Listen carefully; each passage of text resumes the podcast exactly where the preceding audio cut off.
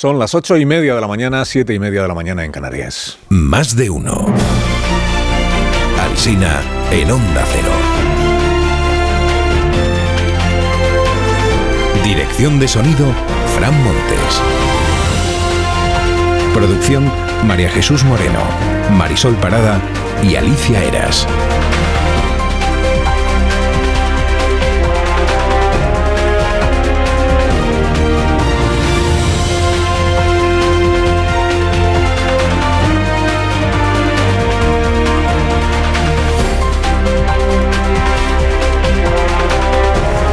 Bienvenidos a esta nueva mañana, a esta nueva jornada, bienvenidos a este día que en lo meteorológico pues muy agradable no se presenta, salvo por ejemplo en el litoral mediterráneo, que ahí pues sí, salvo por ejemplo a partir de la hora de comer pues en el norte, en Cantábrico, pues sí, bueno, en el interior del país pues tenemos tormentas, tenemos viento, tenemos lluvias, tenemos aviso amarillo, en fin, una cosa pues muy propia de la fecha en la que estamos, que es 17 de enero, ¿no? Tradiciones del mes de enero, por ejemplo, que en Davos se juntan los que mandan en los gobiernos y en las grandes corporaciones empresariales para reflexionar allí sobre cómo va el mundo y para contarse lo bien que lo hacen todo. ¿eh? Los gobernantes explican lo bien que gobiernan y los de las corporaciones empresariales pues explican lo bien que gestionan. Pues ahí está nuestro presidente, como es tradición cada mes de enero, nuestro presidente Pedro Sánchez. Dentro de 15 minutos va a ser entrevistado por los de Vox. No, por por eh, Squawk Box, que es un programa de la CNBC. Box con B. El traductor de Google eh, lo traduce como cápsula de graznido. El título de este programa de la CNBC, cápsula de graznido. Dice, pero que, que grazna en el programa. No, es que la traducción eh, correcta, me ha explicado el profesor Rodríguez Brown, sería el altavoz. El programa se llama El Altavoz y ahí es donde entrevistan al... Aviso al presidente Sánchez, el set, estos colegas nuestros lo tienen al aire libre, o sea, ahí en medio de la nieve. Ellos van abrigados hasta las cejas, los presentadores. Los invitados a veces cometen el error de ir a cuerpo. Y claro, pues luego pasa lo que pasa, casi tiritan en la entrevista. Bueno, después de esta interview, el presidente empezará a verse con gente, ejecutivos de empresas, a razón de dos cada hora, dos por hora, eh, ejemplos de reuniones que va a tener hoy de empresas que van a verse con Sánchez. Ministra portavoz del PSOE, por favor. Cisco, Intel, Fujitsu, Google. Eso es. Eh, la Siemens también, eh, Sanofi, que es una farmacéutica, creo. Bueno, un no parar, un no parar. Y se va a ver también el presidente con este emprendedor que fundó Microsoft, o Microsoft, y que es un clásico de nuestra vida política. Bill Gates. Bill Gates, eso es. Gracias, ministra. Discurso del presidente a media tarde y luego ya los ejecutivos españoles que quieran charlar con el presidente, que están allí en Davos, pues lo podrán hacer. Señor Del Pino, presidente ferrovial, pues si usted se anima, ahí está, ahí está Sánchez. De Ferrovial fue elevado a la categoría de ejemplo máximo de deslealtad a España por el presidente del gobierno de España. Hoy podrían reconciliarse si se animan. Al ministro Álvarez, por cierto, también lo entrevistan esta noche en Al Jazeera, y en inglés también la entrevista. Vamos a tener que rebautizarnos aquí como More Than One, ¿eh? More Than One en Zero Wave, a ver si así se dejan caer por aquí también alguna de los ministros y el presidente. Bueno, le va a interesar al ministro Álvarez esto que dice la regresada embajadora de Israel a Madrid, Radian Gordon, en el diario El Mundo. Dice, esperábamos más entendimiento de amigos como España. Y añade, dice, que nos acusen de genocidio es duro, incorrecto e indignante. Esto creo que va por la vicepresidenta 2 del gobierno de España, que nos acusen de genocidio. Asunto que manda en las portadas hoy, lo de la amnistía. La proposición de ley que impulsa la conjunción progresista separatista, pero que todos los grupos que la integran ahora quieren remendar. Hay enfoques diversos en la prensa sobre esta cuestión. Para la razón, los revantes que Esquerra y Junts quieren forzar al PSOE a ampliar, perdón, a amnistiar el, el, terrorismo, o sea, ampliar la amnistía, sí, a amnistiar el terrorismo y que los socialistas rechazan el órdago. Para el diario El País, lo más relevante es que el PSOE mantiene que la ley no beneficie a condenados por terrorismo. Se entiende que a condenados con sentencia firme, que es lo que dice la proposición socialista. ¿no? Siempre que leo esto de que el PSOE mantiene, en mi cabeza salta un de momento. ¿no? Se pone, el PSOE mantiene de momento que no se debe cambiar lo de la alusión al terrorismo. En la vanguardia titulan que la división entre, entre Esquerra y Junts complica la tramitación. Ojo, la tramitación, no que no que no vaya a haber amnistía, ¿eh? la tramitación. Y se duele Jordi Juan, el director de La Vanguardia, de que el PSOE esté viviendo en sus carnes, dice la desconfianza absoluta entre las dos formaciones independentistas. La intención del PSOE cuenta era presentar enmiendas pactadas con todos los grupos que apoyan la amnistía, pero las desavenencias entre Junts y Esquerra lo impidieron. Ocurre que luego explica Jordi que ambos partidos, Esquerra y Junts, en realidad están de acuerdo en que hay que amnistiar los actos terroristas y que solo discrepan en la manera de hacerlo. Mientras que en el PSOE lo que dicen es que no se amnistíe a los condenados por terrorismo en firme. O sea que la desavenencia es entre el PSOE y, y Junts en esta materia, no entre el PSOE, no entre Junts y Esquerra. Pero bueno, si hay desavenencias, pues ahí está Santos Zardán para solventarlas hoy en su reunión con Jordi Turull.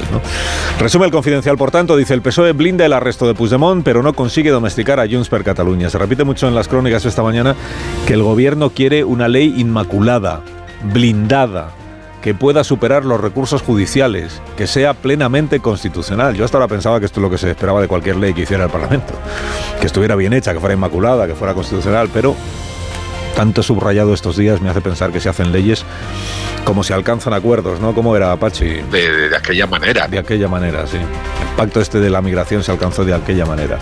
Bueno, traduce el español todo este asunto. Dice, lo que buscan las enmiendas del PSOE es desarbolar el paraguas del Tribunal de Justicia Europeo, para que incluso si la amnistía fuera objetada en Europa, Puigdemont pudiera regresar y no ser detenido aquí. Esta es la cuestión y por ahí va también el mundo, que titula de esta manera. Dice, el PSOE da blindaje total a Puigdemont para impedir al Tribunal Supremo detenerlo. Plantea el PSOE suprimir cualquier posibilidad de medidas cautelares o de órdenes de búsqueda y captura en cuanto la ley esté publicada en el BOE. O sea, se busca que Puigdemont pueda volver cuanto antes a nuestro país. Felipe González lo llamó anoche autoamnistía y dijo que a él le da igual coincidir en esto con la derecha. Si me da igual, si puedo estar en la posición de la derecha, pero ¿de qué derecha? Por favor, seamos sensatos. Seamos sensatos, porque en otras cosas no estoy en coincidencia con la derecha. Por tanto, que coincida en esto con la derecha no es que yo me haya hecho de derechas. Yo estoy en la posición que siempre tuvo el Partido Socialista. ¿no? También admitió Felipe que, que tiene sentido, tiene sentido que le llamen dinosaurio. Tengo más peligro de extinción que otros más jóvenes aunque nunca eso es una regla fija. Claro, escribe Zarzalejos hoy en el Confidencial que este acto de anoche en el Caixa Forum, en el que estuvo Felipe, en el que estuvo eh, Eduardo Madina, Edu Madina, es el comienzo, dice Zarzalejos, del plan de activación ciudadana en defensa de los valores que han sostenido 45 años la convivencia española. El auditorio se llenó hasta la bandera. La presidenta del Congreso aguantó el envite. Estaban, dice Zarzalejos, los magistrados Llarena y Marchena, estaban los fiscales del Supremo del caso del Procés. En el país a este asunto le dan media página, media página inferior, con foto de Edu Madina y de Felipe González, y dicen en la crónica que el único dirigente del PSOE actual que estuvo presente fue Juan Lobato, del PSOE de Madrid, aparte de Francina Armengol. ¿Se entiende? Creo que sigue siendo dirigente del, del PSOE. Bueno, solo hay que ver cómo lleva el Congreso. A veces es el único que enfoca la sentencia del Constitucional sobre Alberto Rodríguez como una injerencia inédita en las competencias del Supremo. Dice el TC de Pumpido suplanta al Tribunal Supremo, esa es la portada, y escribe Julián Quirós que Pumpido intenta erigirse en Tribunal de Casación y en una suerte de Cámara Legislativa final. Dice, los entendidos cuentan además que Pumpido tiene ganas de ajustar cuentas con sus ex compañeros del Supremo, empezando por Manuel Marchena. Operación Cataluña, el diario.es informa hoy de que unidades policiales enviaron al ministro Fernández Díaz 34 investigaciones a cargos catalanes y sus familias. Lo llama el diario.es la policía política.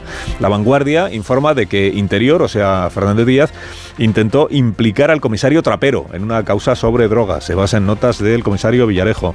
Titula la vanguardia, dice, Sánchez pone en la picota a Rajoy por el espionaje político. Se refiere a la Operación Cataluña, insisto, ¿eh? no al Pegasus de Per Aragonés, que este es de la época de Pedro Sánchez. Dice, el gobierno entiende que hay que llegar hasta el final en la investigación sobre posibles delitos de interior en la época del procés. Claro que si eran delitos en la época del procés, igual los cubre la amnistía. Una diputada de Sumar, de apellido Rivera y nombre en gracia, retuiteó un tuit de alguien que llamaba subnormal con dos Ns a Núñez Feijóo. La Sumar dice que viene a huir de la descalificación y de la trifulca y le sale esto. La diputada se disculpó. La disculpa le honra, aunque la explicación lo empeora, porque dice que retuiteó ese insulto fruto del apresuramiento. Se sabe que tampoco era un hilo de Twitter interminable, que requiriera varias horas leerlo. Dice que eran cinco palabras. O sea, era una foto y cinco palabras. Imagínate ser así de subnormal, la foto de Feijo. Si al leer eso se te va el dedo al retweet, pues es que tanto la palabra como la acción de insultar forman parte de tu normalidad, digo yo. ¿qué más? Feijó ayer anunció que habrá tres plenos al mes en el Senado en lugar de dos. Dice, ¿le han hecho presidente del Senado a Feijó o algo? No. Como su partido tiene mayoría absoluta, pues ya habla del Senado como si fuera suyo. Informa la MET en el mundo de que se reunió la cúpula del PP la noche del jueves en un cigarral de Toledo, que hicieron karaoke y que debatieron sobre tatuajes sí, tatuajes no. Que Tellado tiene tatuajes, Semper también, que Feijón no lo tiene. Tatuajes sí, tatuajes no, parece un programa de televisión de los 90. ¿eh? con Jesús Vázquez de presentador. Y la pregunta del día, que es la que se hace Marina Ortiz en el Independiente, ¿por qué los calzoncillos son políticamente correctos y las bragas no? El asunto es que una campaña de Calvin Klein con un actor en ropa interior ha sido muy celebrada en redes, ¿eh? dos millones de me gustas, no me gusta, mientras que una campaña de Calvin Klein con una cantante en ropa interior fue prohibida en el Reino Unido por convertir a la mujer en estereotipo sexual. Y la cantante en cuestión ha dicho, yo estoy muy orgullosa de mi cuerpo y de que se vea, y estoy empoderada. No me veo como objeto sexual y no entiendo por qué me han vetado.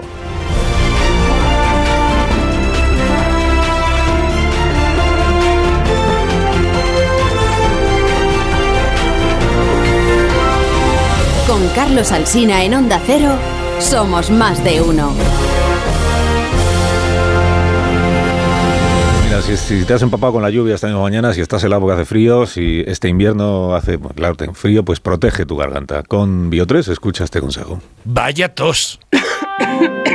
No sé si he cogido frío o un catarro, pero esta tos me está matando y los niños están igual. Con la llegada del frío y la contaminación aparecen los resfriados y la tos. Si te preocupan la tos y la irritación, no lo dudes. Consulta a tu farmacéutico. Bio3 Fitobronc es un jarabe balsámico con sustancias vegetales activas y miel que ayuda a suavizar y despejar la garganta. Bio3 Fitobronc, jarabe adultos y jarabe niños, actúa para toda la familia. Este invierno confía en tu farmacéutico y en Bio3.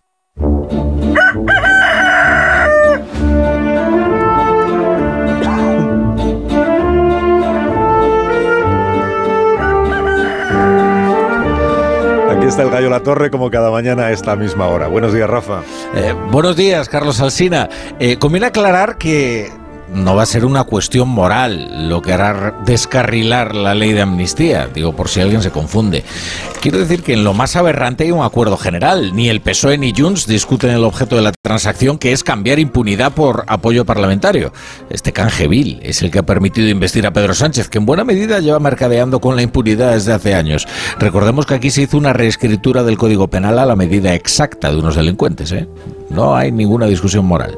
Pedro Sánchez no tiene ningún reparo en comprar los votos de un prófugo a cambio de borrar el historial delictivo que lo puso en fuga. El diablo está en los detalles, es decir, en la técnica. Ahí es donde difieren Puigdemont y Sánchez y eso es lo que ha motivado las muy particulares enmiendas de Junts a la ley de la amnistía. Es que la concepción que tiene Junts de España es sinceramente la de una dictadura, ¿no? O sea, se cree muy sinceramente que un presidente puede hacer lo que quiera y que no habrá instancias que salgan al paso de su voluntad. Y eso afortunadamente no es así. Si fuera por la voluntad de Sánchez, Puigdemont ya estaría paseando por San Julián de Ramís. Pero una cosa es la falta de escrúpulos y otra la, la omnipotencia. Y es verdad que un exceso de voluntarismo podría ponérselo muy fácil a los jueces. Ahora bien, la pregunta es, ¿podrán alcanzar una posición común para salvar la ley y con ello la legislatura?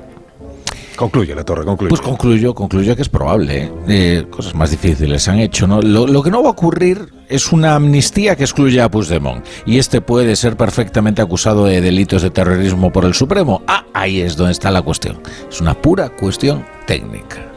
Te deseamos un día espléndido, eh, La Torre, y muchísimas gracias, como siempre, en mi nombre al menos, por eh, madrugar con nosotros.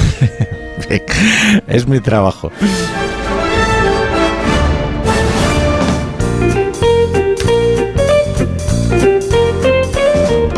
Buenos días, Marisol Parada. Buenos días, Carlos Alsina. Trajiste unos Callahan para estas personas que aún no se sabe quiénes son. Siempre vengo cargada de Callahan para todos ellos. Además, tienen que aprovechar las rebajas de invierno de Callahan en Callahan.es, una colección diseñada para garantizar tu bienestar. Y el secreto de Callahan para ser el zapato más cómodo del mundo es su innovador diseño de la suela patentada Adaptation que reproduce los movimientos del pie al caminar. Los pies de cada persona son diferentes y también es única su forma de caminar. Por eso Callahan se adapta a tus pies aportándote siempre la máxima comodidad. No te pierdas las rebajas de Callahan en callahan.es. Tecnología, diseño y confort al mejor precio. En tertulia esta mañana aquí en la radio, en más de uno, está John Muller. ¿Qué tal? Buenos días. Muy buenos días, John. Bienvenido Gracias. a este programa. Espero que lo disfrutes. Esperemos que sí. Joaquín Manso, buenos días. ¿Qué tal? Buenos días, Carlos. Bienvenido también a este. Muchas gracias. Bien hallado. De nada. Eh, buenos días, Antonio Casado. ¿Qué hay? Buenos días. Bienvenido. ¿Estás bien, Antonio? Me alegro. Muchas gracias. Aquí estoy con espíritu de becario para aprender.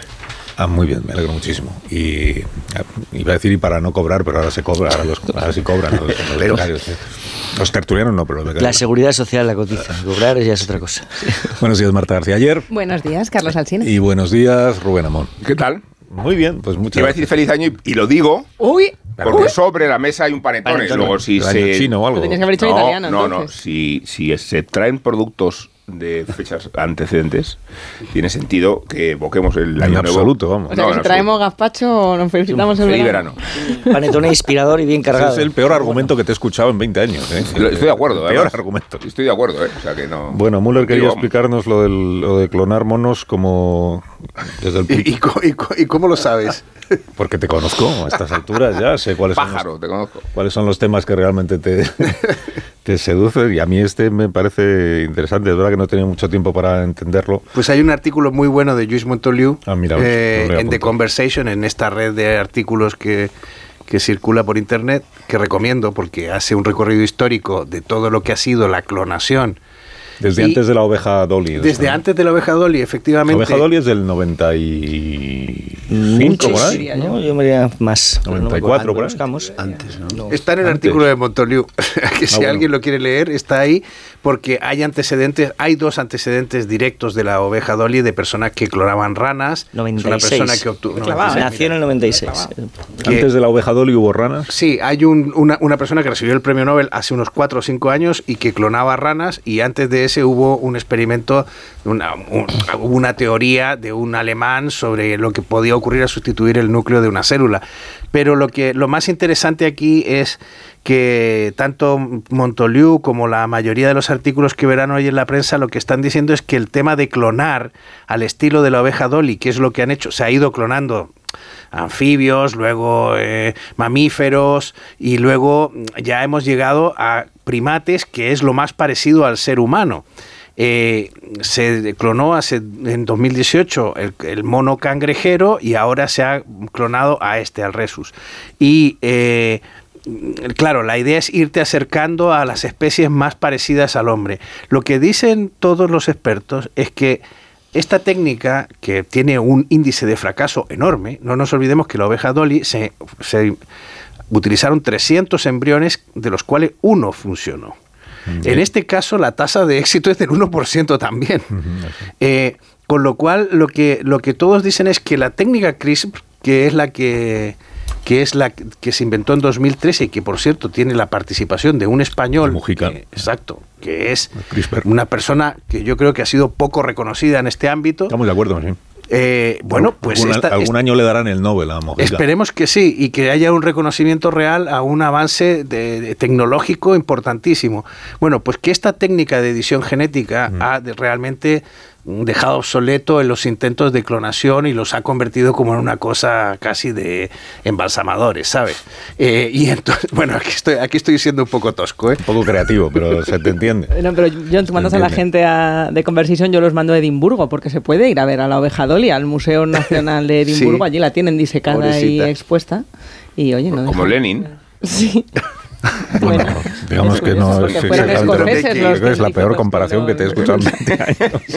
Estoy en racha, ¿eh, Carlos? Peor que lo de Panetone. Ayer se habla de Lenin en este programa, en el reportero de la historia. Se lo recomiendo a los oyentes que no estaban a las 11 escuchando, que lo busquen en la web. Y hoy a las 10 vamos a hablar de vida extraterrestre. Tampoco, pero de vida extraterrestre, no de. Microbios y sus cosas. De- o sea, de todo lo que científicamente se sabe y, y en No qué- es un problema cómo se busca vida extraterrestre. No es que vayamos a hablar de platillos volantes, que igual también un poco, pero. Bueno, eh, gracias, John, por, la, Ah. por ilustrarnos sobre el mono este clonado. Que es verdad que es el único de 100, has dicho de 100, o de, que, has- que ha salido adelante. El 1%. Y que es- está por ver cu- cu- cuánto más sale adelante. El, Sí, lo que pasa es que el, el debate bioético que se sugiere es que inevitablemente parece más cercano el día en que se- seamos capaces de clonar un ser humano. es. En ese momento ya se prohibió.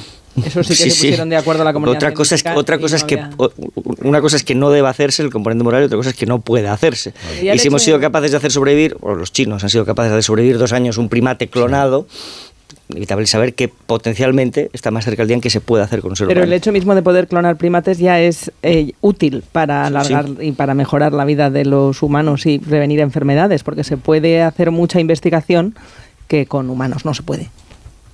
Pero no solo, bueno, Ese es el, ese es el debate. Bueno. no nos olvidemos que hay seres humanos que son fruto de la edición genética. O sea, esto pasó en China. O sea, no, no hubo una clonación humana. Aquel médico, ¿os acordáis? Que además fue a la cárcel por esto, pero eh, lo que hizo fue editar genéticamente a dos personas para quitarles una enfermedad que era la capacidad de ser infectadas por el virus del VIH. Eh, o sea, esto es un tema del el tema de la manipulación genética y bueno, aquí está muy relacionado con el transhumanismo y con todas estas tendencias. O sea, aquí la gente que piensa que se puede vivir eternamente o que aspira a vivir eternamente, Como cosa yo. que yo no deseo. ¿Ah, tú deseas eso? Pues por supuesto, John. Sí, yo, yo también. ¿Tú, ¿eh? tú en qué programa traba- Pero vivir tú trabajas? o que Alcina viva eternamente. Rubén, ¿tú qué quieres? ¿Vivir tú eternamente o que Alcina viva Pero con absoluta libertad para vosotros. de que, que si tú, no, Si tú no quieres que que no estés vaya, obligado, ¿no? faltaría más, ¿no? Pero los que no tenemos ningún interés en morirnos, pues Ahora, Jo- Joaquín ha dicho, mm, mm, me ha parecido entenderte que lo que no se puede reproducir es la condición moral, es decir, que se puede crear el Vamos, no lo he dicho, porque- pero es muy interesante eso. Sí. No, pero yo, pero yo creo que sí. Los- lo has Yo creo que sugerido. sí, que natu- naturalmente sugerido, le, coloques, le colocas al señor clonado este, le colocas en la sociedad y el medio ambiente puede darle también esa condición moral con el tiempo. Si sobrevive, si no se muere a los tres días. El clonado tiene alma. No dura como la, la oveja Dolly. El clonado tiene, ambla, tiene alma, por ejemplo. Claro. No. ¿Existe el alma? Bueno, de esto hablaremos ya otro día. La condición También en moral este de la que habla Antonio, efectivamente. La vuelta que damos para no hablar de la amnistía. Yo parecía entenderte que, que Bueno, sí que hombre, sí clonaremos, lo, pero lo que he no. deslizado, pero la en el sintagma condición moral es lo que centra absolutamente el debate, claro. Sí, hablando de condición moral. Del sintagma vamos al axioma, como decía Müller, y, y, bueno, que está, que está ya el presidente en marcha en Davos, eh, con la entrevista está con la que abre su agenda y luego se reúne con las empresas, con, ejecutivos de empresas, con Bill Gates, como hemos contado, y luego esta tarde hace un, discurso. Eh, ¿Vuestro interés por el foro de Davos cada año, en estas mismas fechas, es creciente, decreciente? ¿Os, os interesa más lo que diga el presidente nuestro, lo que diga el, el debutante, que es Milei, el presidente argentino? ¿Os interesa algo de, de Yo Davos? creo que Müller ahí también otra vez, ¿no? Yo creo que Müller. Muy de Müller, sí. Sí, sí, sí, sí. interesa lo que haga. Hoy me voy a ganar el sueldo. Sí. Adelante, No lo que Müller. no, sí, yo. Bueno, ¿qué quieres que te diga? Yo el único foro de Davos del que me acuerdo fue aquel en el que Zapatero se subió al, al proscenio junto con el griego y que de a partir de entonces la deuda y la prima de riesgo española quedó marcada por la de Grecia, que era el país que estaba realmente señalado por la crisis del euro y atacado por Merkel y por los alemanes, ¿no? Y, y- y creo que Davos sigue siendo un escenario peligroso. Yo creo que la gente no ha leído La montaña mágica y no se ha dado cuenta de que las personas que suben a esa montaña se enferman no se sanan. O sea, aunque haya un sanatorio ahí arriba, en realidad la gente que va ahí se enferma, no se sana. Y, y- y- y ahora, bueno, pues lo que tenemos es esta colección de la élite mundial, de esta oligarquía creada en torno a la idea de Klaus Schwab. eh, y bueno, pues eh, bueno, yo creo que efectivamente mi ley va a ser lo más interesante y todo lo demás es coro. Y tiene que ver con lo que hablábamos antes, porque no deja de ser un experimento lo que está haciendo Milei, a ver cómo le sale, pero no hay precedentes que podamos comparar. tendrá que jugar un papel también entonces la condición moral en ese experimento. ¿Es, es Milei un clon de Trump? No, no, por ahí no vayáis. No, no, no. No, hemos cambiado de asunto, no es, no, no es necesario. Bueno, que el presidente lo que está diciendo de momento está hablando de, de cuestiones internacionales, que es por lo que se le está preguntando en la entrevista. Dice que, eh, que él cree que hemos tenido buenas, no- grandes noticias el año pasado bajo la presidencia española de la Unión Europea, por ejemplo, abrirle las puertas a Ucrania para una posible incorporación a la, a la Unión. Eh, que el mensaje político que él quiere trasladar en este momento es el apoyo a Zelensky, que se va a mantener tanto como sea necesario en esta guerra que está a punto de cumplir dos años, la guerra de Ucrania ya. ¿eh?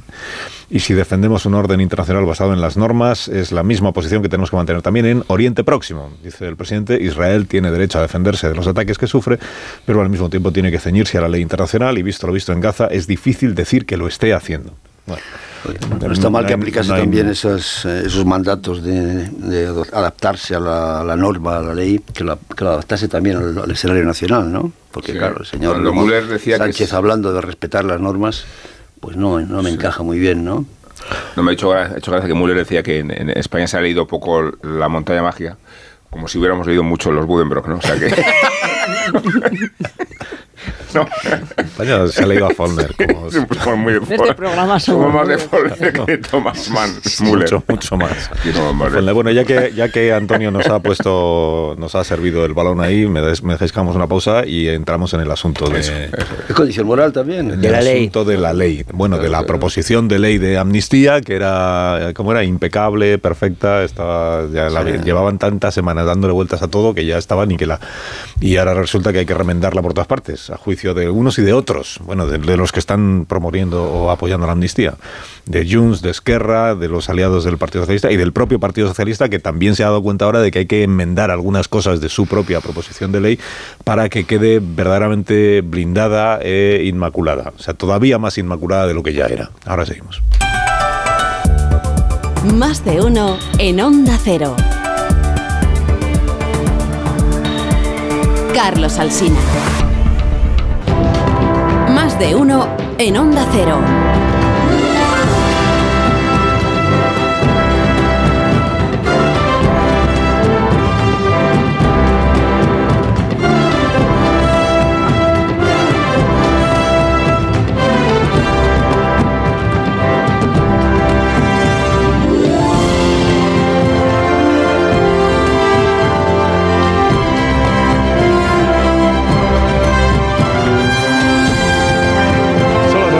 Las 9 y un minuto, son las 8 y un minuto en las Islas Canarias. Estamos en tertulia aquí en Más de Uno con Antonio Casado, Joaquín Manso, John Muller, Marta García Ayer, Rubén Amón. ¿Algunos estuvisteis anoche en el Caixa Forum? Bueno, anoche, en la No, tarde de ayer. al final me dio pereza. Me dijeron que iba a haber muchísima gente y no vale la pena. Es un buen argumento. Tú solo, tú solo vas cuando sois La verdad pocos. que yo vivo en Las Rozas, yo vivo a, a 17 kilómetros y era un lío el, desplazamiento. Me dijeron invierno. que iba a haber demasiada gente. Sí, sí, cierto. Casado quería que ¿Cuál- vinieran es? Casado quería que vinieran al salón de su casa. ¿Cuál si, vienen, si vienen a casa les escucho. ¿Cuál es, por pero- ejemplo, el tope de, de personas juntas a la vez que tú No admites? conozco el... Sí, bueno, sí lo conozco, claro, el local de, de la 50, Caixa Forum, pero... creo que había 300 personas. No, el, auditorio de Caixa Forum es, Sí, bastante grande. el tráfico que o sea, había en la bueno, puerta no es enorme, pero es, sí. Bueno, voy a recordar a los, a los Sí. oyentes, ya lo hemos contado, pero es un, es un acto que era una conversación entre Edu Madina, elegantísimo, por cierto. En principio sobre Ucrania, creo, ¿eh? Sobre principio era- Ucrania. El tema era la guerra de Ucrania. Edu Madina y Felipe González. Entonces, bueno, al margen de los asuntos que se abordaran allí, lo que más se destaca hoy en las crónicas pues es lo que Felipe González, mm, no es que sea la primera vez que lo dice, pero digamos que cada vez insiste con más vehemencia en el asunto de la amnistía, de los pactos, de la manera en la que se está gobernando el país y de lo que él entiende que es un retroceso en los valores de la convivencia en España, en los valores que son los que encarna o los que consagra la Constitución. Y ayer, eh, bueno, dijo esto de la autoamnistía. Esto de la autoamnistía, yo el primero que se lo escuché decir fue a García Paje en este programa, cuando todavía estábamos con el primer debate antes del, de que fracasara la investidura de Feijóo y todo aquello. Dice, si, si una amnistía se ha negociado, incluso se ha elaborado el texto de la proposición de ley hablando directamente con los que van a ser amnistiados y van a ser los diputados de Junts y los de Esquerra los que voten a favor de la amnistía que les beneficia a, esos, a los dirigentes de sus partidos, pues entonces están autoamnistiando, que es una forma de objetar todo lo que se está haciendo bastante mm, argumentada o, o sensata. También en su momento hubo un autoindulto. Igual que se habla del autoindulto, es verdad. Claro. sí. Bueno, Felipe ayer insistió en esto, en que él entiende que es una autoamnistía. eh, a, lo- a las críticas esta que recibe, sobre todo dentro de su propio partido, de es que le está haciendo el juego a la derecha. Es que, pues él dice, pues yo coincido en esto con la derecha, pues, pues, ¿y qué? Yo estoy en la posición en la que siempre ha estado mi partido. Coincidiré en esto con la derecha, como en otras cosas no coincido. Por tanto, no significa esto. Desde el- esto Cuartango podría hacer otro artículo en el diario de, de No, Müller Ridao- Ridao trataba el tema no, el otro no, día. Cuartango sobre la. Es, es que el de ayer me gustó mucho, el del enfoque filosófico de, las de la manera de plantear las cosas, ¿no? Esto de si coincides en algo con un partido de derechas es que te has hecho de derechas. Dice, pues, pues, y, y si mañana no coincido es que me he deshecho de derechas. Pues, pues, decía Felipe, yo en lo de la renovación del Consejo del Poder Judicial, por ejemplo, estoy en abierta discrepancia con el PP, como todo el mundo sabe. Bueno, ¿y qué más dijo el expresidente del, del gobierno? Que no comparte la política de pactos que ha hecho el presidente Sánchez. Eh, porque él entiende, y lo dijo ya también aquí, yo creo que la última vez que estuvo, que en una legislatura en la que los eh, ciudadanos lo que han votado es que tanto el Partido Socialista como el Partido Popular, los dos principales del país, hayan mejorado su representación, es decir, estén más fuertes que antes parlamentariamente, el PSOE ha ganado un escaño, el, PSOE, el PP unos cuantos más por la desaparición de Ciudadanos y no sé qué, que en un momento en el que suman más escaños de los que sumaban en estas legislaturas anteriores, es cuando es un mejor escenario para poder abordar las reformas más profundas que tiene pendientes el país y que requieren de mayorías reforzadas en el Congreso. que por como- tanto él dice, en la centralidad es donde debería estar el debate político en este momento y los acuerdos entre los dos partidos partidos que suman más escaños y que por eso tienen en su mano pues hacer reformas de las que requieren de un apoyo o de un consenso. Yo creo, creo que resumo bien que esta era la filosofía un poco... Te falta una cosa, que son las presencias, que es muy importante. Así, quiénes estaban y quiénes no estaban. Eso es muy importante. Bueno, ¿quiénes estaban? Dices por parte del PSOE, pues estaba Madina, que sí, que sigue siendo del PSOE, quiero recordarlo, porque a veces hay- estaba Felipe González, que sigue siendo del PSOE. Lobato, ojo con él. Estaba Juan Lobato, ojo con él, eh, porque quiere marcar posición propia. Eventualmente puede ser una alternativa. Tiene la edad, Ah. tiene el historial, tiene las condiciones eh, precisas para ser eventualmente una alternativa, si llega el caso. Eh, Lobato estaba Francina Armengol. No creo que quiera ser Como alternativa. antídoto, ¿no? Como, como antídoto. No, yo me refería, estaba pensando sobre todo en presencias las judiciales, las, de, las del instructor. Hemos hablado de Marchena, de, del tribunal. De Llarena, Marchena, de Pablo Llarena, que son las dos figuras más sí. mm, Eso es, eso es lo que representativas del proceso. tuvo más importancia, sí. Y los jueces. ah, Sí, eso es un mensaje simbólico. Javier potente. Zaragoza, ¿no? Y los fiscales que llevaron Consuelo Madrigal, sí. Fidel Cadena. Bueno, digo, esto es de lo del CaixaForum de, de la jornada de ayer. Eh, jornada en la que eh, terminaba el plazo para presentar enmiendas a la proposición de ley de amnistía y hay pues muchas enmiendas presentadas. O sea, están por un lado los grupos que quieren que no haya ley de amnistía, que son el PP, eh, Vox y UPN y creo que Coalición Canaria. Y luego están los grupos que sí quieren que haya amnistía, pero que la proposición que presentó el PSOE en solitario, pues les parece que necesita algunos, ¿cómo se dice ahora? Unos ajustes técnicos. Ajustes técnicos. Y para eso presentan enmiendas. ¿En qué están de acuerdo todos los que mm, respaldan la amnistía? En que hay que, ellos dicen, mejorar el texto para blindar a Puigdemont. ¿Qué significa blindar a Puigdemont? Pues que una vez que entre en vigor la amnistía, Puigdemont pueda presentarse en España sin ser detenido. Dices, bueno, pero ¿y si antes un juez toma una decisión, una medida cautelar? No, no, que todo eso no, no afecte. Es decir, que, ese es el blindaje de Puigdemont. Que pueda regresar inmediatamente en cuanto esté en vigor la amnistía. Y luego la segunda parte, que es lo que pide Junts eh, per Catalunya, Esquerra Republicana, que es, eh, oiga, los delitos de terrorismo también se amnistían. ¿eh? Todos los del Tsunami Democratic también se amnistían. El PSOE introdujo aquella salvedad de quienes estén condenados en sentencia firme no pueden ser amnistiados, que es una manera de decir, no, no, los delitos de terrorismo no los amnistiamos, porque amnistiamos a quienes todavía no han sido condenados en firme por terrorismo, aunque, bueno, eh, los independentistas dicen, no, no, no, usted me, usted me levanta esa salvedad para que todos sean amnistiados. Y el PSOE dice que no, que, es, que no, que por ahí no pasa, por ahí no pasa. Eh, Bueno, mañana ya veremos lo que dice, pero hoy dice... Hoy, hoy mismo, cuando se reúna Cerdán con Turul, ya veremos lo que dice. Bueno, el, por, respecto de Felipe González, hubo una cosa que parece que no dijo ayer, o al menos yo no estuve, no está recogido en las crónicas, pero que sí dijo cuando, cuando estuvo aquí, es que él votó a Pedro Sánchez, que es una manera de decir, de, de expresar un concepto al que él dio alas cuando era secretario general del partido, que es el, que es el del patriotismo de partido. Es decir, estaría bien en este llamamiento la unidad constitucional al que, al que él nos convoca, si nos dijera si sigue vigente o no ese patriotismo de partido por encima de lo que está haciendo, porque no creo que haya nadie que votase a Pedro Sánchez, y menos una persona con la capacidad de diagnóstico que tenía Felipe González, no supiera a qué nos enfrentábamos si se formaba una mayoría como la que finalmente salió de las, de las urnas. Y hay una otra cosa interesante, lo dijo, que es lo de la autoamnistía. Por si hubiera alguna duda de que estamos ante una autoamnistía, pues lo que sucedió ayer. Es decir, si cada uno de los artículos de la amnistía tiene ya un beneficiario predeterminado, individual, facilísimamente identificable, lo mismo sucede con las enmiendas que se presentaron ayer. La que trata de prevenir al Tribunal Supremo de, de detener a alguien si se plantea un recurso ante el Tribunal Constitucional o una cuestión prejudicial ante el Tribunal de, de la Unión Europea tiene como beneficiario a Puigdemont. La que plantea la finalización de la ejecución de las penas accesorias- tiene como beneficiario a Oriol Junqueras. La que presenta Esquerra, que ya veremos si se, si se aprueba o no, tiene de, sobre el terrorismo, tiene como beneficiaria a Marta Rubira. Y así sucesivamente, si vamos analizando una por una cada una de las enmiendas, lo mismo que ocurre con casi todos los artículos de la ley, tienen un beneficiario individual predeterminado. Lo cual es lo contrario de lo que tiene que ser en la ley que tiene que ser necesariamente de aplicación abstracta en un país civilizado. Y esta es la consecuencia ni más ni menos de lo que decíamos, de que la ley esté siendo redactada votada, finalmente aprobada, por los mismos que se van a beneficiar de ella. Esto no hay constitución que lo aguante, ni derecho de la Unión Europea. Lo que, lo que ocurre aquí es que hasta que se pronuncien esos dos órganos ya se han garantizado que desde el punto de vista material esté más que ejecutada la propia norma. Por lo tanto, es decir, aunque en su momento eh, eh, aunque en su momento se plantee la ilegalidad, de la, la- inconstitucionalidad de la, de la ley de amnistía, esto no va a haber quien sea capaz de revocarlo.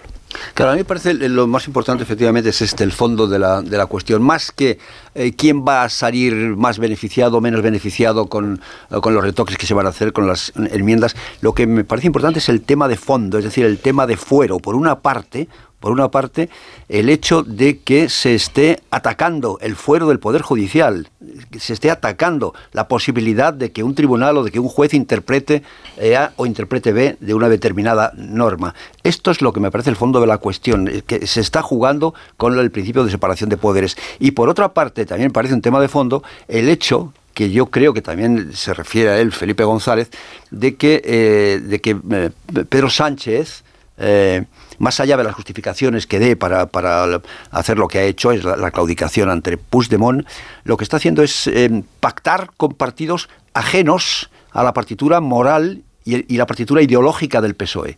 Eso también lo, lo, señala eh, eh, Felipe González. Yo también tengo esa perplejidad, ¿no?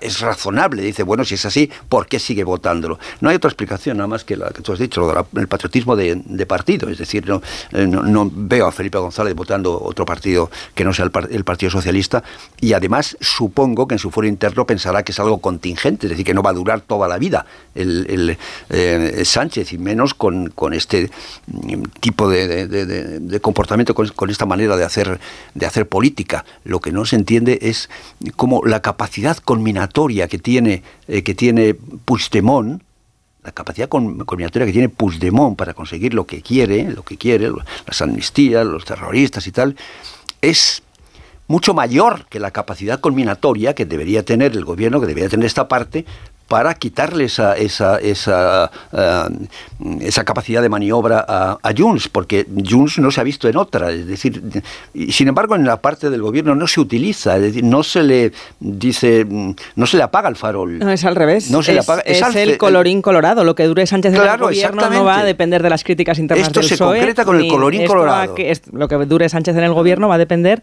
de lo que lo aguante. Por eso digo que la capacidad combinatoria de Puigdemont es mayor. sabemos un modus operandi que ser, lo, vemos en la amnistía y también lo hemos visto ahora más recientemente con las famosas competencias de inmigración que siguen sin estar claras. Y es que primero están llegando a acuerdos y luego empiezan las negociaciones. Primero se, precipitan. Eh, claro, eh, pero el acuerdo ya está hecho, pero, no están de acuerdo en los términos. Y, y esto es invertir el orden lógico de las cosas también en esto, porque ahora estamos viendo que lo que dijo, claro, ya lo vimos cuando el acuerdo de investidura, que cada una de las partes, Junts y el PSOE, decían que las palabras significaban cosas diferentes. Ahora es cuando tienen que empezar a aterrizarlas y efectivamente lo que iban a ser solo unos retoques técnicos, pues están tocando asuntos más fundamentales. El acuerdo ya lo tienen, pero los términos del acuerdo no, es un poco absurdo. Pero la experiencia nos dice que el desenlace al final es favorable a, una parte, que es la de Junts. Lo vimos en la amnistía, cuando para la, investidura, lo vimos en Navarra, en Pamplona, a pesar de que habían dicho que no sé qué tal, y, me temo que lo vamos a volver ahora.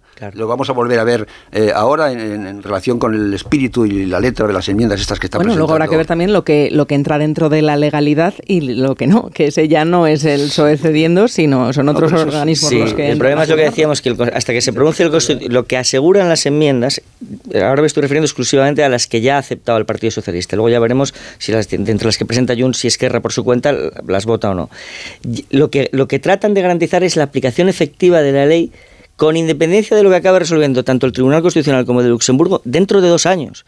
Y, si tú materializas la aplicación de esa ley en el mes de mayo, y por lo tanto Puigdemont viene aquí a hacer campaña para las europeas en junio, o después para las catalanas, esto no hay quien lo revoque.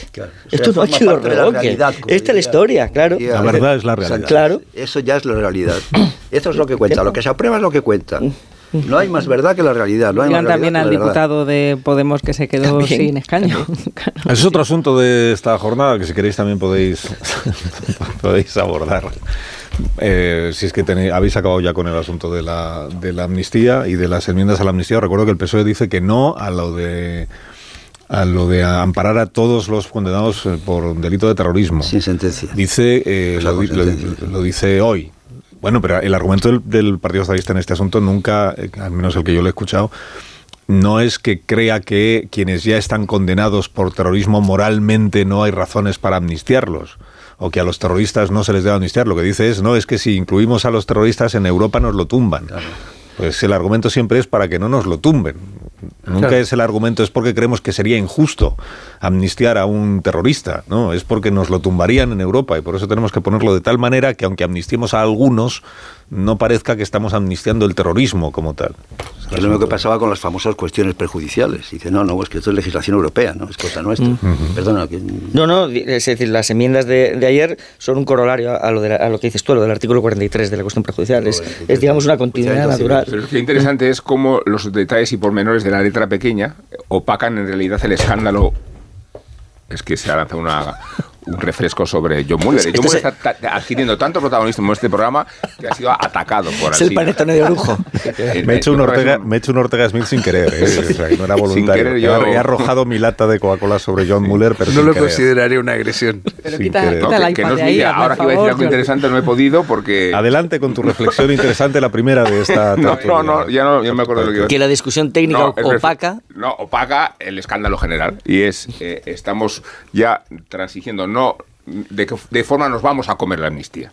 O sea, a través de qué procedimientos y consideraciones, pero no al hecho eh, conceptual y nuclear, que es la amnistía.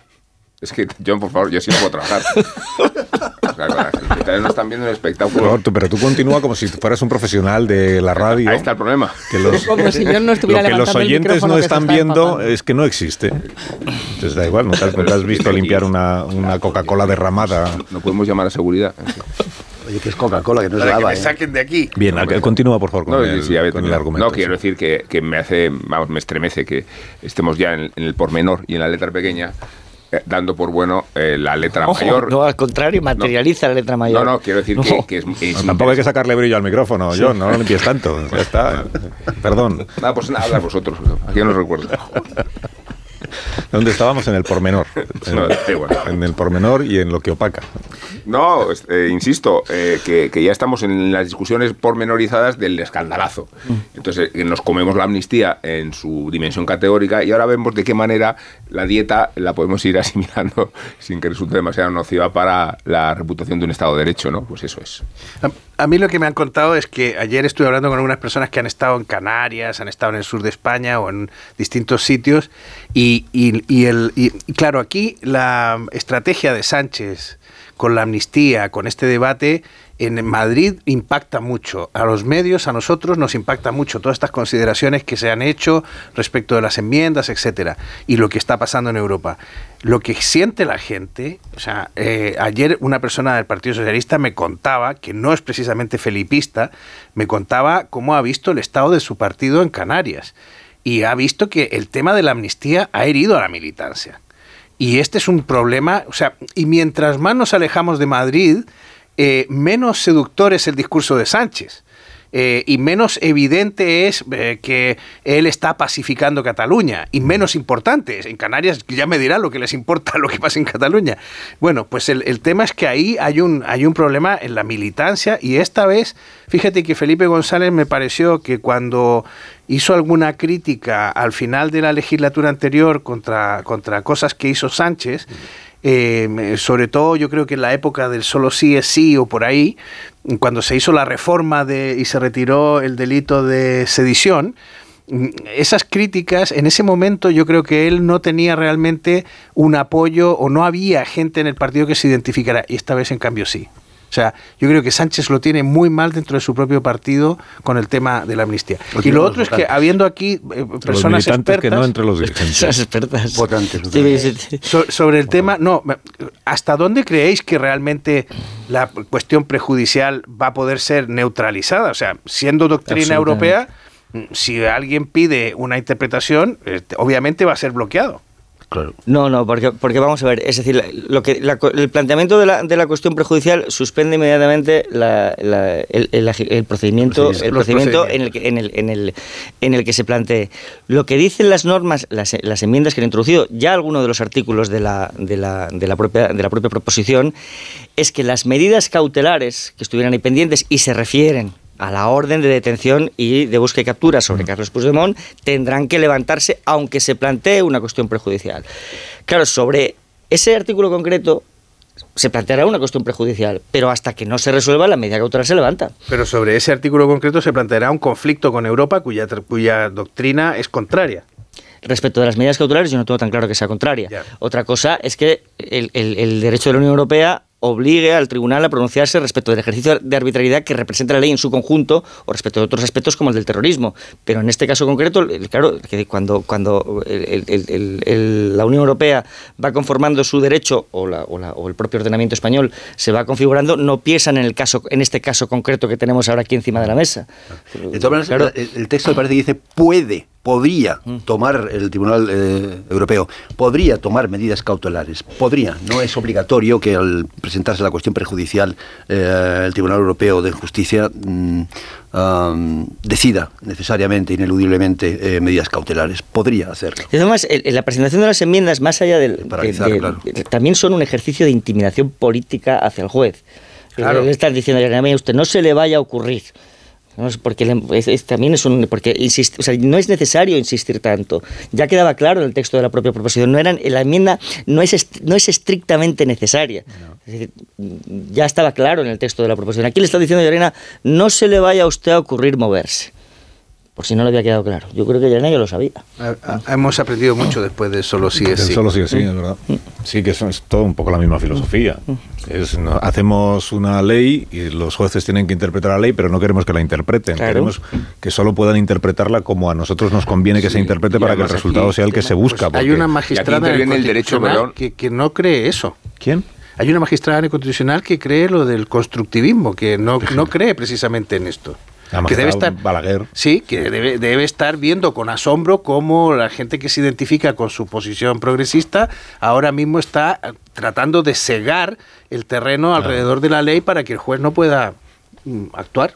Sí, sí, bueno, pero pues la ley se hace para mm, conseguir mm, frutos muy concretos, beneficios para personas muy concretas, involucradas en actos muy concretos, y lo que, se lo que se busca es garantizar que ese fruto se consiga. Y todo lo demás es cómo lo hacemos para conseguirlo. ¿eh?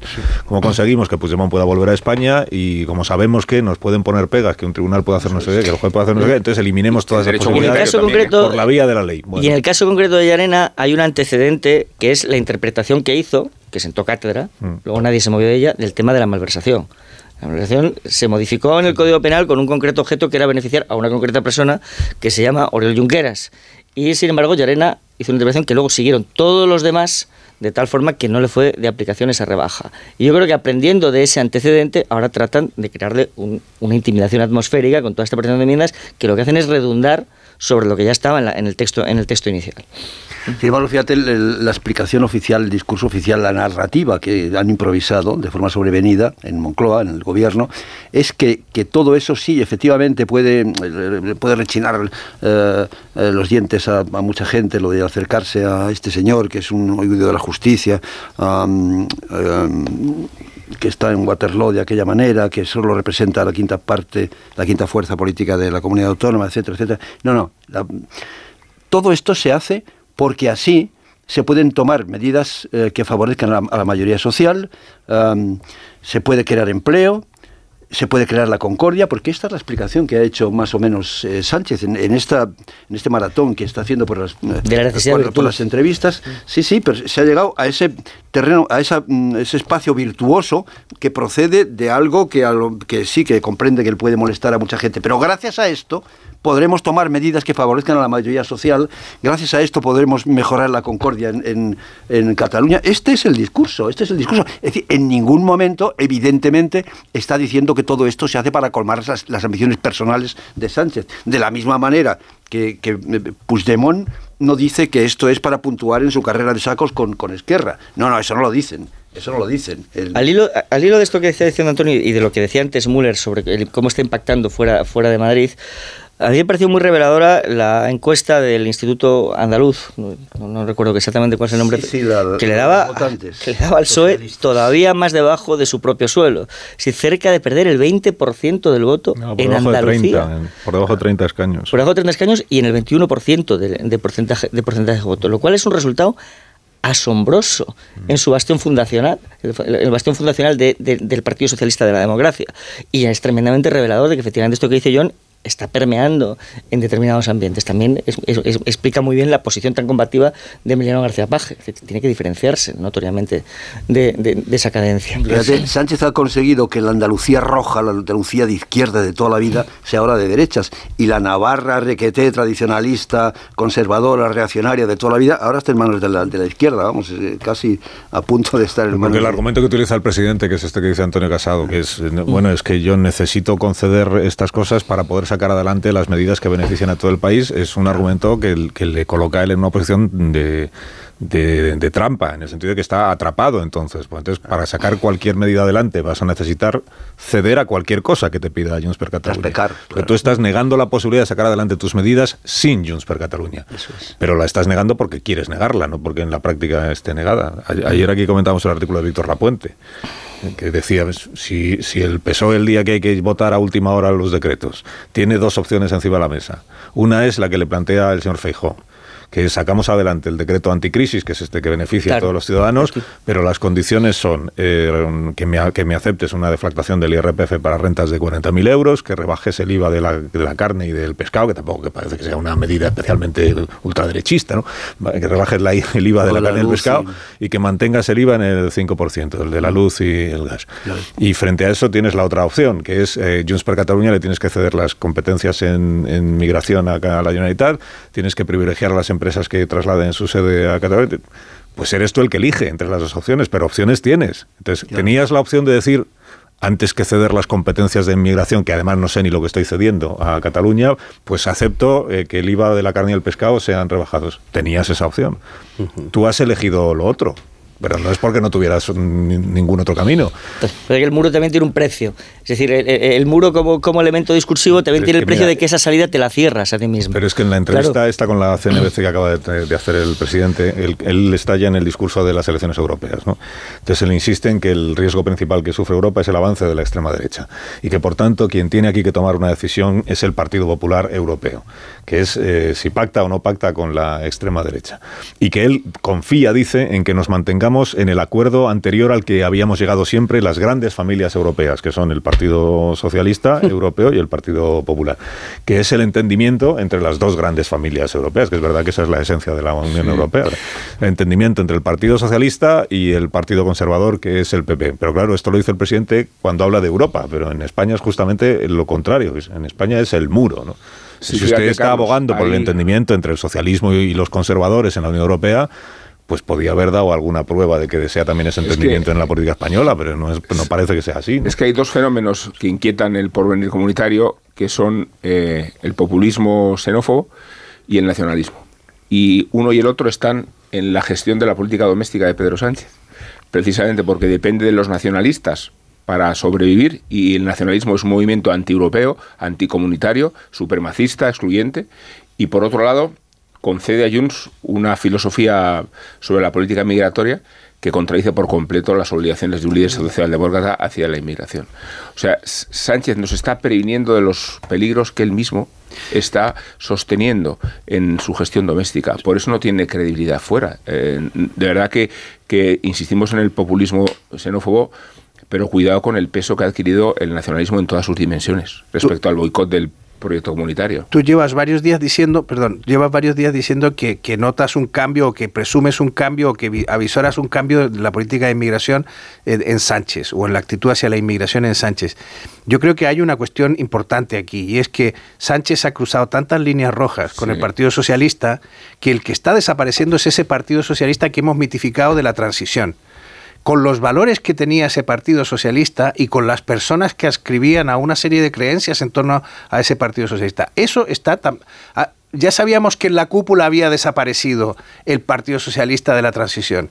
Porque Sánchez no lo encarna, al, al contrario, hace, actúa de tal manera que está repudiando permanentemente el pacto constitucional. Ahora lo que estamos viendo es que además el partido sociológicamente va a empezar a cambiar, porque va a responder a ese nuevo liderazgo. que le ha dado toda clase de Sí. volantazos ideológicos y políticos. Lo ha pervertido por la facilidad para cambiar de valores. Pero también los votantes cambian la, Sí. la jerarquía de los valores, que creo que es lo que dice John. Y yo creo que hay muchos votantes socialistas, muchos votantes de izquierdas en general, jóvenes sobre todo, a los que el asunto de la unidad de España pues le puede preocupar más o menos, pero no les indigna Así ni es. mucho menos.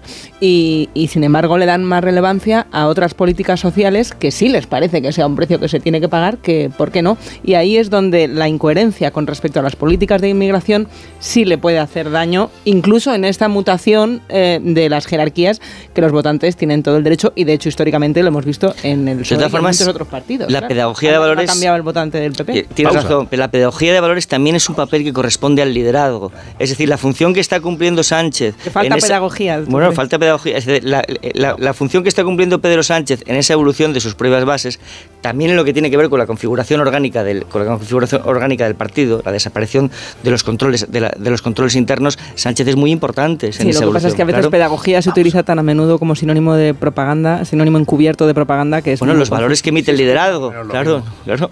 Pausa. Pausa. No es que aquí interpretamos eh, pedagogía como explicar algo que no se entiende bien. Y con la amnistía ocurre justo lo contrario, que es que no hace falta pedagogía porque todo el mundo entiende perfectamente lo que hay. Vamos que no hay. Un minuto, ahora mismo continuamos.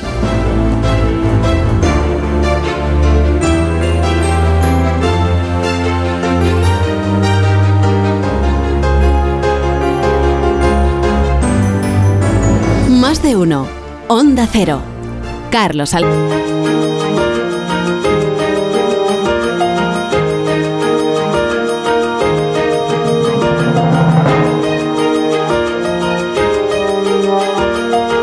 De uno.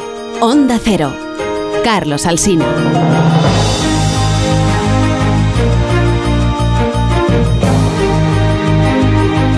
24 minutos para que sean las 10 de la mañana, las 9 de la mañana en las Islas Canarias. Alguien mencionó, bueno, sobre el asunto de la política migratoria y por cierto, y las competencias que reclama Junts per Cataluña, el periódico de Cataluña eh, abre su edición esta mañana con la alcaldesa de Ripoll, que sabéis que es esta señora, que se llama Orriols. Silvia Orriols.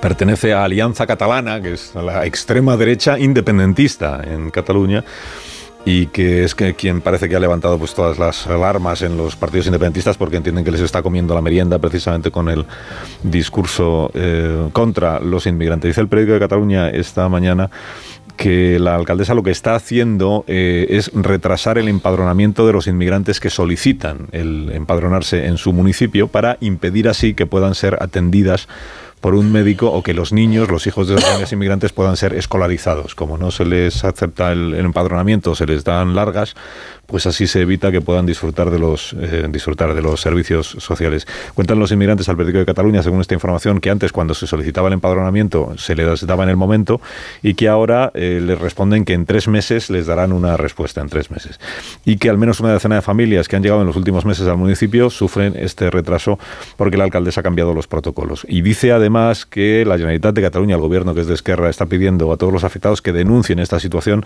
para poder tomar medidas legales y que la Generalitat propone celebrar una cumbre de alcaldes para pactar entre todos un marco común sobre el empadronamiento de inmigrantes, en la confianza de que el marco común que pacten no sea el de la alcaldesa Orriols.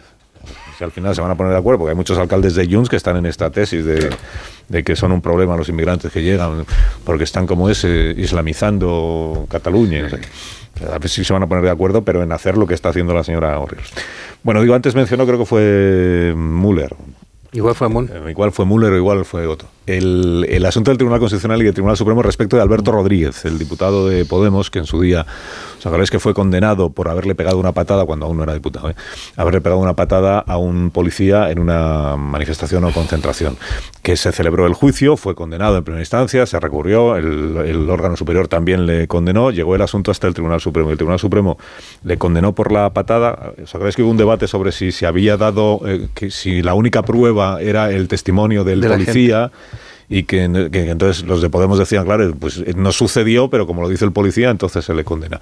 El asunto ha llegado hasta el Tribunal Constitucional. El Tribunal Constitucional no, eh, no niega que se produjo la agresión y que la agresión es un delito y que por tanto tiene que ser objeto de una condena. El Constitucional lo que hace es modificar la pena que se le impuso. El Constitucional dice, efectivamente se produjo la patada y fue una agresión. Lo que no ve el Constitucional es que la pena correspondiente fuera de tu- tuviera que haber sido de un mes y medio de prisión con inhabilitación para cargo público, que es lo que supuso que perdiera el escaño. Dice que tendría que haber sido condenado eh, al pago de una multa y así no habría perdido el escaño, entiendo Claro. yo. ¿no? Entiendo. Bueno, el escaño no lo va a recuperar, obviamente, porque ya estamos en una legislatura. Pero eh, el periódico en el que trabaja John Muller, que es el ABC, eh, que hoy abre con este asunto, lo enfoca de esta manera. Dice el Constitucional está invadiendo un terreno que corresponde al Tribunal Supremo, es decir, está ejerciendo como de tribunal su supremo o, re- o requete supremo, en el sentido de que está actuando como tribunal de casación, es decir, que está corrigiendo al Tribunal Supremo como si, como si el Tribunal primero como si el Constitucional fuera un tribunal del ámbito judicial y estuviera corrigiendo a un órgano inferior que sería el Tribunal Supremo. Y añade Julián Quirós, lo he leído antes en la revista de prensa, que eh, gente que está un poco en el, en el ambiente de la pomada o que sabe de qué va esto, le subraya que Pumpido, que es el actual presidente del Constitucional, digamos que tiene asuntos pendientes o quiere ajustar cuentas, es decir, así de una manera coloquial, con sus antiguos compañeros del Tribunal Supremo, empezando por Manuel Marchena. Entonces ahí el, el Constitucional, tesis del diario ABC, eh, que ahora os pregunto si compartís o no, eh, a John Lex Sonero de, de Gracias. pronunciarse. tesis que el Tribunal Constitucional está suplantando al Tribunal Supremo digamos que en, en un ejercicio de atribución de unas competencias que no son suyas y que no le corresponden. Eh, ¿Lo veis así o no lo, veis así? ¿Lo compartís o no? Este? Yo estoy, de- vamos, yo ayer por la noche me leí ya la- el tratamiento informativo que, le daba- daba ABC, que me pareció bastante interesante. Estoy, sí estoy de acuerdo con la reflexión que hace Julián Quirós respecto de la posición de Pumpido eh, ante el Tribunal Supremo y en concreto ante la persona del presidente de la Sala Segunda, que es Manuel Marchena, con el que tiene un enfrentamiento de, eh, de largo tiempo. Y aunque no estoy de acuerdo con el contenido de la sentencia, tampoco lo estoy con, eh, con el titular de portada de que el Tribunal Constitucional esté suplantando al Tribunal Supremo. Sería así o en mi opinión sería así, si el Tribunal Constitucional hubiese entrado a valorar la prueba. Pero eso no, no es lo que no es eso no es lo que lo que ha sucedido. Lo que hace el Tribunal Constitucional es hacer una, una, una valoración de la afectación a derechos fundamentales, sobre todo a uno, el de legalidad penal, en relación con otro, que es el de participación, que es el de participación eh, política. Y bueno, lo que concluye es que el el- la pena, es decir, el- la pena establecida, hay una norma general en el derecho penal que es que las penas de prisión inferiores a tres meses se sustituyen por la por la pena de multa. Al mismo tiempo que las penas de prisión, que la pena de prisión es la que conlleva la accesoria de inhabilitación, mientras que la de multa no lo tiene. Como en este caso la pena de prisión era inferior a era inferior a esos a esos tres meses y de hecho en efecto se sustituyó por la por la de multa. es decir, Lo que considera el constitucional es que por el principio de legalidad penal esa fue la que la que debió aplicarse inicialmente y por lo tanto no aplicar la de inhabilitación. No sé si he sido capaz de explicarme. Perfectamente. No sé si he sido capaz de explicarme. Entonces yo discrepo de esta solución, pero no creo que esa solución suplante las funciones del Tribunal Supremo. Yo también estoy de acuerdo, no creo que haya una intromisión en, las, en, en el fuero del Poder Judicial, en este caso por parte del Tribunal Constitucional. Lo malo de esto, lo malo de esto es que vuelve otra vez a ponerse eh, sobre la mesa el problema de la previsibilidad política del Tribunal Constitucional. Este es el fondo de la cuestión, esto es lo grave, ¿no? Que cada vez que toma una decisión el Tribunal Constitucional empezamos a, a valorarla en función de la proximidad o no proximidad al poder político, al poder ejecutivo, que en este caso recae en la persona de, de Conde Pumpido. Sí, efectivamente, Joaquín, esto es, es, así, es que el problema es que mmm, cuando recibió la sentencia, eh, la presidenta del, del Congreso, eh, en la sentencia figuraba la pena de prisión, perdón, la pena, de, sí, sí, la pena de prisión, pero mmm, que había sido eh, conmutada por la de multa. Eh, y entonces el, es verdad que se planteó, que la propia presidenta del, del, Tribunal Supremo se planteó el asunto, no sabía si eso equivalía a, a quitarle el acta o no quitarle el acta. Llevaba la inhabilitación Lo consultó no. y nadie le respondió. Al parecer, no, no me acuerdo de cómo fueron aquellas fechas, pero yo creo que hasta por escrito se dirigió al Tribunal Supremo diciéndole, pero esto supone que hay que quitar el acta o no, y el Tribunal Supremo nunca fue explícito en el, en el asunto ese. Ese es el problema, el, el, problema viene de ahí. Entonces el Tribunal Constitucional lo que dice es que ahí se ha roto, digamos, el, el, vínculo institucional entre el representante y representado, que es el que representaba este, este señor, ¿no? Alberto, Alberto Rodríguez. Pero eso no es entrar en la, no es rectificar la, la, la condena. Aparte de que a mí personalmente me parece que eso era un disparate desde el principio, es decir, hubo pruebas suficientes de que aquello fue que se le escapó el pie, estaba en primera fila y le, le dio una patada efectivamente a un... Pero vamos, llevar eso a una agresión. A la, sí que es verdad que, la, un, que hay una cosa... Un disparate, una, una, exageración. Una cosa llamativa que, que destaca también a veces que es que la sentencia del, del Tribunal Supremo no fue una sentencia de un tribunal, fue una sentencia del Pleno. Del bueno, Pleno en la que hubo dos... Es verdad que apoyada hubo, por la Fiscalía. Y apoyada por la Fiscalía. Por lo tanto, esa discrepancia, es verdad que hubo dos, hubo dos votos particulares, pero es una discrepancia muy llamativa, sobre todo porque de los siete magistrados del bloque progresista, que es lo que dices tú, que se puede prejuzgar prácticamente siempre el- el- el- el- los bloques en los que se va a dividir el constitucional. De los siete, ni uno ha dudado, mientras que en el Pleno del Tribunal Supremo la solución fue otra prácticamente por unanimidad y en un Pleno. Bueno, hay, hay una división de... de- yo, yo no voy a repetir aquí, ayer hubo un debate en el periódico interesantísimo sobre esto, con muchas cosas técnicas a las que yo no llego, ¿no? Pero sí me llama la atención una cuestión, y es que básicamente el fallo del constitucional se centra en que la pena fue, o sea, el, el TC estima que la pena fue de multa, y la pena no fue de multa, la pena originalmente fue de prisión. O sea, otra cosa es que el cumplimiento, en el cumplimiento de esa pena, ya que era una prisión de, de mes y medio, de 45 días, el cumplimiento se sustituyera por la multa Entonces, ahí yo creo que hay un punto donde eh, se puede sustentar efectivamente el titular de portada, o, eh, ¿sabes? O sea, creo que es tan discutible y de hecho ayer teníamos varios juristas que, eh, que nos asistieron en, en el debate que tampoco estaban de acuerdo completamente entre sí respecto de, de lo que había ocurrido. Ahora, qué duda cabe, y yo creo que ahí Antonio ha estado muy bien, el, el- el- el curso de colisión entre el Tribunal Constitucional y el Supremo y el resto del sistema jurídico, y yo solo quiero subrayar una cosa obvia. El Tribunal Constitucional no forma parte del sistema judicial. El Tribunal Constitucional es un, es un tribunal político, no forma parte del sistema judicial, con lo cual cada vez que incursiona rectificando o corrigiendo o matizando sentencias judiciales, eh, entra en un terreno muy, muy pantanoso. Tanto es así que la reacción o no a una sentencia se produce en función de la afinidad o no ideológica de la causa Claro. política y de la causa mediática. Entonces, termina desdibujándose todo capacidad de análisis objetivo. ¿eh? Ahora, es- eso es así, pero fíjate que, eh, de hecho, ayer en la discusión se decía, si al final que sea 7-4, o sea, 7-5 o lo que sea, si es que da igual, si siempre ha habido mayorías o minorías en el TC. Claro. El tema es hasta dónde llegan tus prerrogativas y el respeto y, y cuál es tu contribución a la institucionalidad. Sí, sobre todo cuando el proceso de conformación de esta mayoría ha sido el que ha sido. Así es. se ha hecho ostentación de que se estaba ocupando, de que se estaba ocupando el órgano. Por lo tanto, ahora es muy fácil, ahora es muy fácil preju- prejuzgar su carácter partisano y es muy fácil efectivamente prejuzgar que va a ir un enfrentamiento con el Tribunal Supremo, porque el poder político, ¿qué es lo que nos está diciendo sin ir más lejos ayer del Tribunal Supremo? Claro, es decir, que es, que que un- que- que es un poder que se, op- que se opone al, al- al poder, al poder político. Y el Tribunal Constitucional cuando pasan cosas como la de ayer, efectivamente está situado en, en la, en- la posición del poder político. claro. Y desgraciadamente conocemos la historia, porque Mm. fíjate que ayer se ha dado la circunstancia que el gobierno ha eh, em, em, entregado al jue- a un juez que ha pedido la información sobre la decisión, el auto del magistrado que vigila el CNI, eh, em, em, que permitió eh, las escuchas a el actual presidente catalán. Eh, ese magistrado, precisamente en su momento, fue candidato a formar parte del Constitucional y no quiso formar parte del Constitucional porque, pese a considerarse progresista. Mm. porque no quería aparecer en un tribunal mediatizado. Enseguida Ignacio Rodríguez Burgos nos va a contar la actualidad económica y financiera de este día. Una pausa y ahora mismo rematamos la tertulia de hoy. Más de uno en Onda Cero. Más de uno en Onda Cero.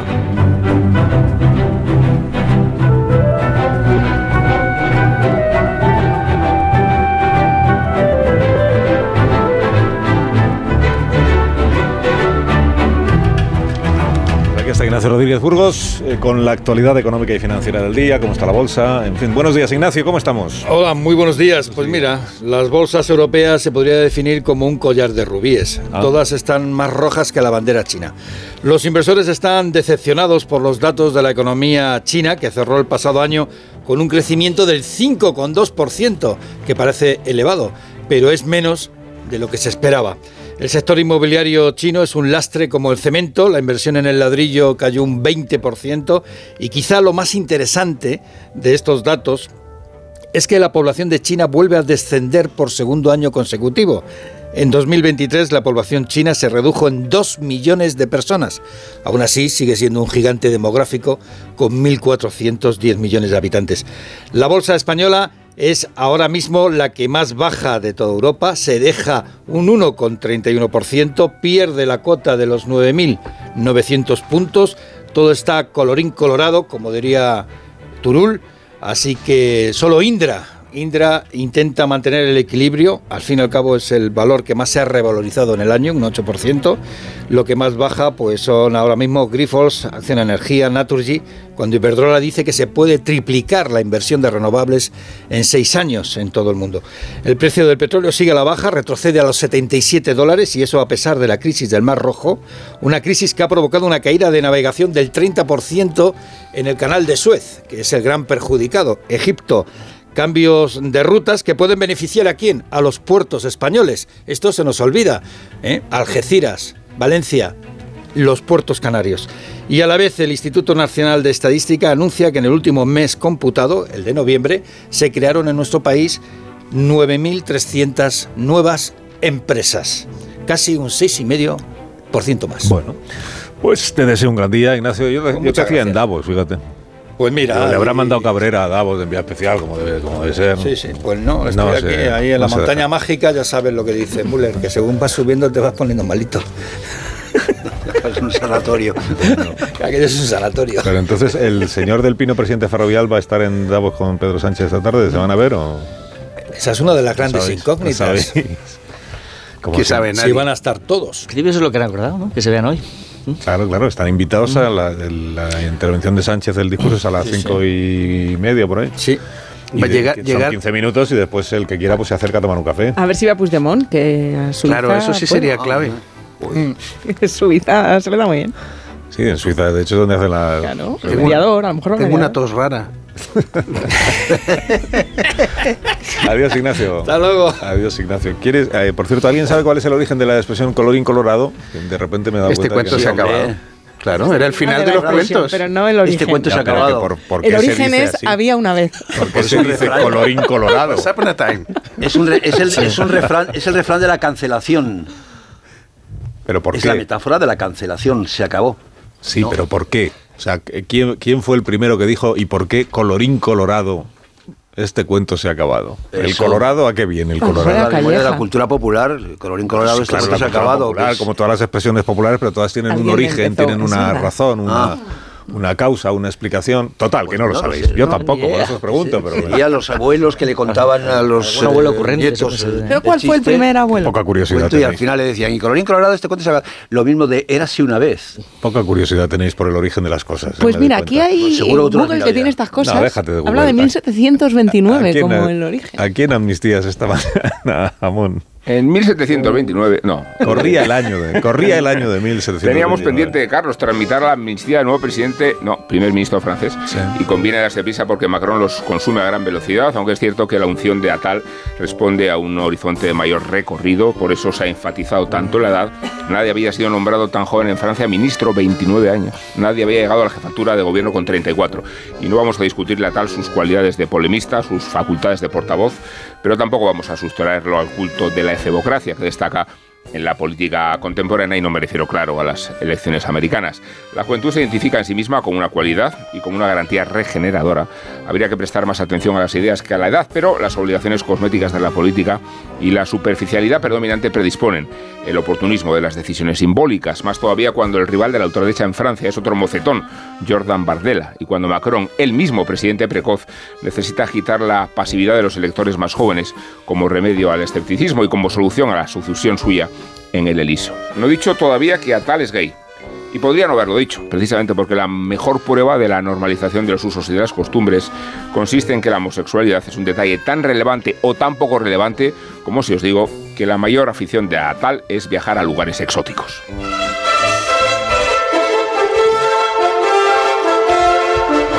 Me has picado, me has picado, me a has Marta, picado. a Marta García ayer ahora buscando cuál, cuál es el origen. Es que a mí no me puedes dejar con estas dudas. ¿Y hay yo no alguna, casa alguna tranquila. respuesta clara sobre eso? Bueno, pues en el siglo XVIII, XVII ya se decía, y hay un pájaro al que llamaban el colorín.